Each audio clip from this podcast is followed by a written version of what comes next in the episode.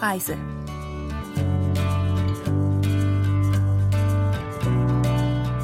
Hallo allerseits, herzlich willkommen zu Gute Reise auf KBS World Radio. Diese Sendung stellt jede Woche verschiedene Regionen und Reiseziele in Korea vor. Heute reist Redakteurin Hong Chae-eui nach Kunsan im Südwesten von Korea. Ich bin Chu Kyung-in, bleiben Sie dran.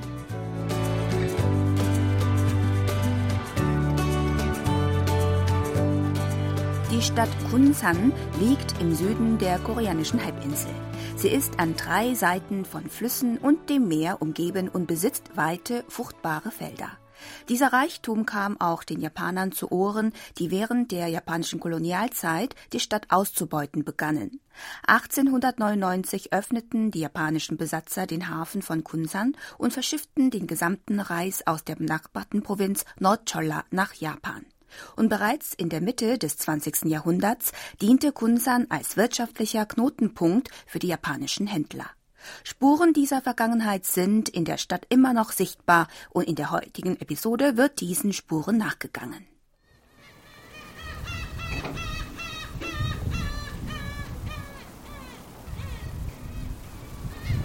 Nur drei Stunden mit dem Auto dauert es von Seoul bis nach Kunsan. Die heutige Tour beginnt am Hafen von Kunsan, der das kleine Fischerdorf in eine blühende Hafenstadt verwandelte und später zum Symbol der leidvollen Geschichte der Ausbeutung wurde.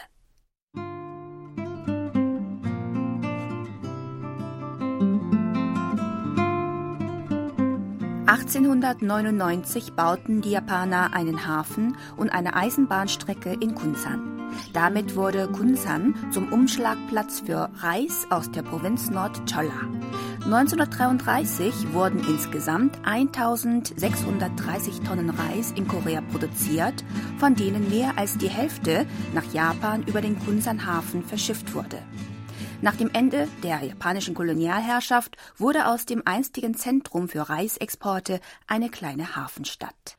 그러니까 옛날에는 그렇게 많은 딸들이 여기를 통해서 나가는 굉장히 큰 항구였는데 Der Hafen soll riesig gewesen sein mit vielen Reislieferungen. Doch heute sieht man nur einige kleine Fischerboote. Große Schiffe gibt es nicht. Man sieht nur einen gewöhnlichen Fischerhafen mit Fischern, die ihre Boote und Netze ausbessern. 어부들의 일상, 고깃배를 수리하고 출항 준비하고 있는 평범한 삶을 살아가는 그런 모습입니다.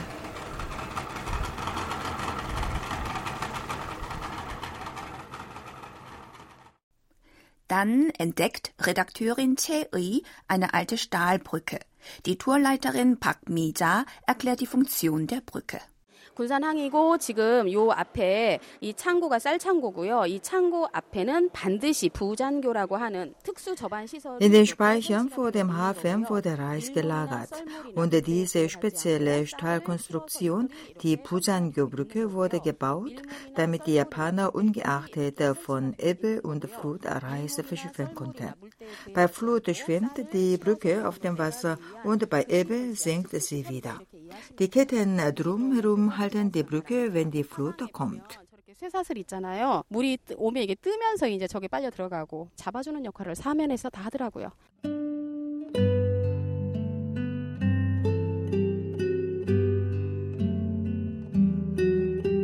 Die Pujanggyo-Brücke wird deshalb auch als schwimmende Brücke bezeichnet.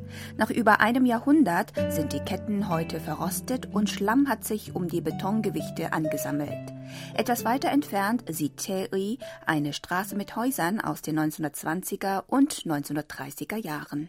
항구를 뒤로 군산 근대 역사 박물관, 옛 세관, 은행 이런 건물들이 in einer Reihe stehen das Museum für moderne Geschichte von Kunsan, das alte Zollhaus und das alte Bankgebäude. Zwischen den Gebäuden liegen Schienen für die Straßenbahn, die nicht mehr in Betrieb ist. Man erkennt, hier lag das Herz der Stadt.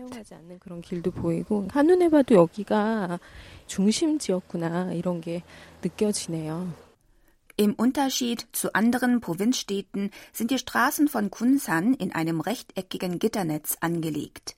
Die meisten Gebäude weisen nur einen Stockwerk auf und bei den prunkvollen Bauten handelte es sich um die Finanzinstitute und Zollstelle der Japaner.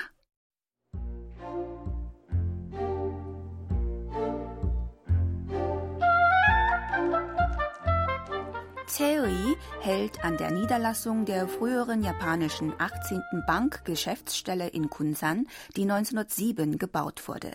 In dem weißen Steingebäude mit langen bogenförmigen Fenstern und grünem Dach war ein Geldhaus untergebracht, dessen Ziel es war, Ernteerträge aus Korea nach Japan zu exportieren und koreanische Bauernhöfe zu beschlagnahmen. Das einstige Bankgebäude beherbergt heute ein Museum für moderne Kunst und eine weitere Attraktion. In einem kleinen Anbau hinter dem Hauptgebäude wurde während der japanischen Besatzungszeit ein Tresor aufbewahrt.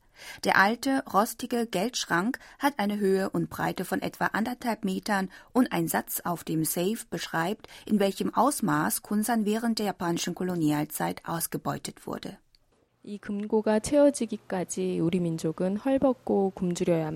Der Satz lautet, das koreanische Volk musste Hunger erleiden und sich in Lumpenhüllen, bis dieser Tresor gefüllt war. Die Geschichte von der Plünderung Koreas bricht mir das Herz. 만으로도 수탈의 아픈 역사를 바로 예, 느낄 수 있게 되네요.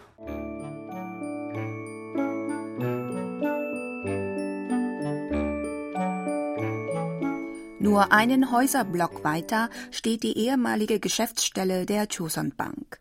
Als es 1922 gebaut wurde, war es das prächtigste und höchste Gebäude in Kunsan. Die kunstvollen Außenverzierungen wie der Marmoreingang zeigen, wie mächtig die Choson Bank zu jener Zeit war.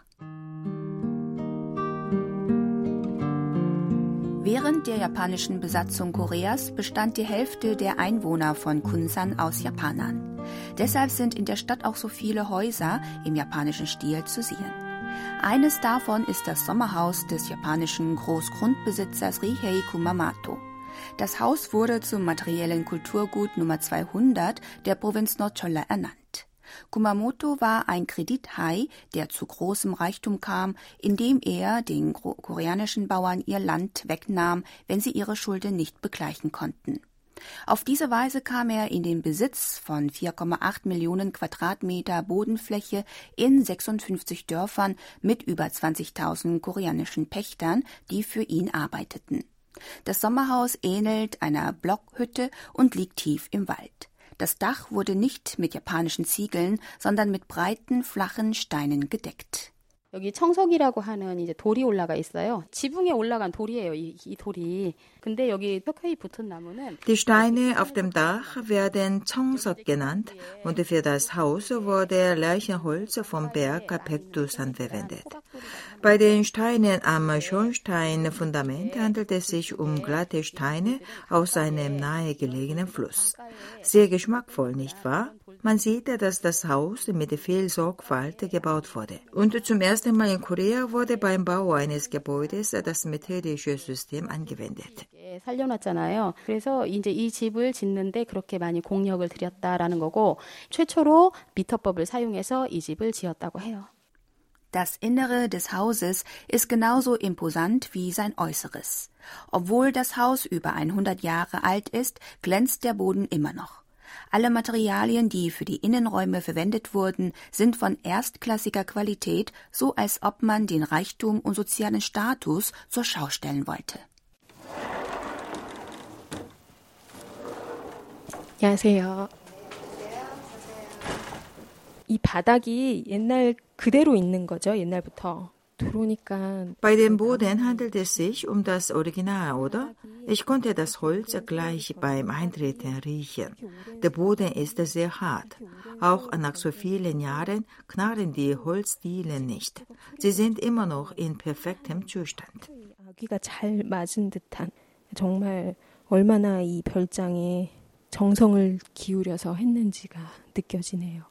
현관으로 들어오면 굉장히 오래돼 보이는 그런 샹들리에가 하나 걸려 있고요. 영국 왕실 박물관에서 구입한 Im Vorraum hängen ein antiker Kronleuchter und ein Gemälde, angeblich einem britischen königlichen Museum abgekauft.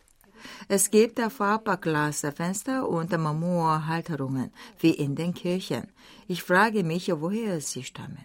Der Kamin ist etwas rostig, aber man erkennt, dass mit viel Liebe und Überlegung beim Bau des Hauses vorgegangen wurde. 지금은 이제 비록 녹이 쓸어 있고 그래 보이지만 디자인하며 엄청 신경 써서 집을 지었구나 하는 게 느껴지네요. Für den Boden wurde Teakholz verwendet und der Marmorkamin im europäischen Stil nimmt fast die Hälfte der Wohnzimmerwand ein. Nach der Befreiung Koreas wurde Kumamotos Sommerhaus an den Arzt Lee Yong-chun verkauft, der sein Leben dem koreanischen öffentlichen Gesundheitswesen widmete. Das Gebäude wurde heute in Erinnerung an Dr. Is Dienste Haus von Lee Yong-chun genannt.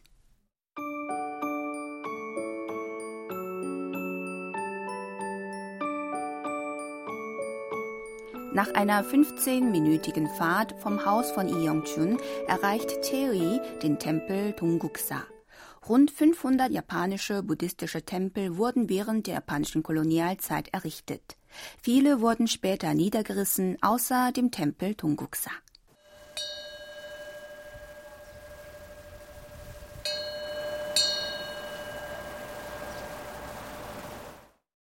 그 오르막을 올라가서 이렇게 안바당에 서니까 모든 것이 한눈에 싹 들어요. 아담하게 한눈에 담. Ich kann vom Hof die gesamte Anlage überblicken. Ziemlich klein. Und unter der Dachtraufe fehlen die bunten Tanzongmuster, die man sonst in koreanischen Tempeln vorfinden kann. Dieser Tempel ist sehr schlicht mit seinen weißen Wänden, schwarzen Säulen und schwarzen Dach. 굉장히 화려한 단청 있잖아요. 근데 여기는 하얀 벽 그리고 검은 지붕 기둥 아주 단조롭습니다.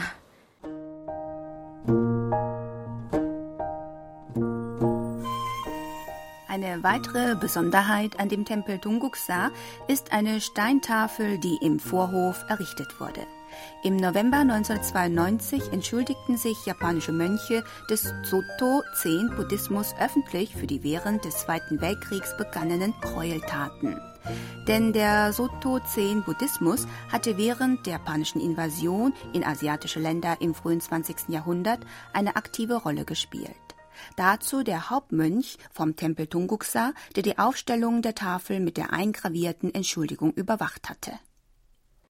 우리 절을 만들었던 일본의 조동종의 정무총장이 Das ist die offizielle Erklärung von den japanischen Mönchen des Soto Zen-Buddhismus, die diesen Tempel errichtet haben. Auf der Tafel steht die Erklärung in Japanisch und Koreanisch. Es ist die einzige schriftliche Entschuldigung für die begangenen Kriegsgräueltaten außerhalb Japans. Etwas Vergleichbares wird es wohl nicht wiedergeben. 외국에 나가 있는 경우는 유일무이한 것이고 앞으로도 전후후무할 거예요. Mönch Chungol erzählt, dass die Kosten für die Aufstellung der Tafel von dem Soto Zen Buddhismus übernommen wurden. Die Steintafel ist drei Meter breit und 2,3 Meter hoch.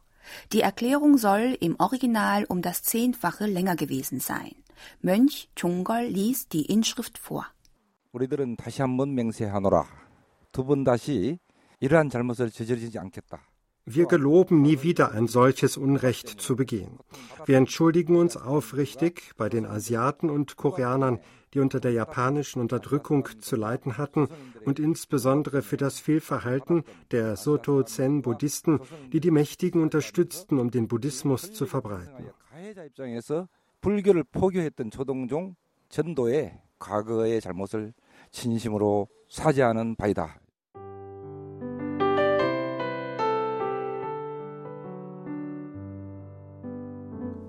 Neben der Steintafel steht die Statue eines Mädchens in Hanbok-Tracht, das in die Ferne blickt. Sie steht für die koreanischen Mädchen, die von der japanischen Armee entführt und zur Prostitution gezwungen wurden. Vor der Statue liegt ein kleiner rechteckiger Teich, der die Meerenge zwischen Korea und Japan und die Sehnsucht nach der Heimat symbolisiert.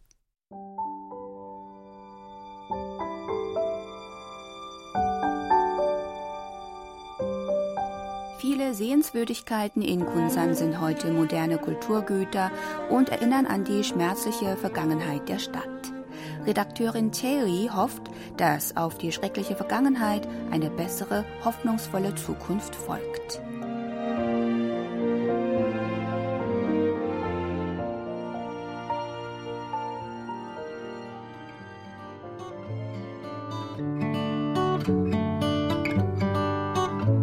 War's für heute bei Gute Reise. Ich sage Danke und auf Wiederhören.